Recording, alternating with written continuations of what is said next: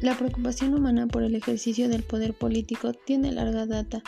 Aunque actualmente las formas de gobierno se clasifiquen de forma distinta, se siguen utilizando los términos acuñados entonces por su poder explicativo. Ya en los tiempos de la antigua Grecia, los filósofos habían propuesto clasificar las formas de gobierno.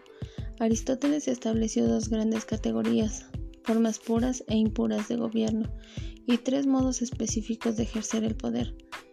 Formas puras, aquellas formas de gobierno que tienen en cuenta el interés de la comunidad gobernada, monarquías, en la que gobiernan solo individuo, aristocracia, en la que gobiernan unos pocos, democracia, en la que gobiernan muchos y el criterio de las masas es tomado en cuenta.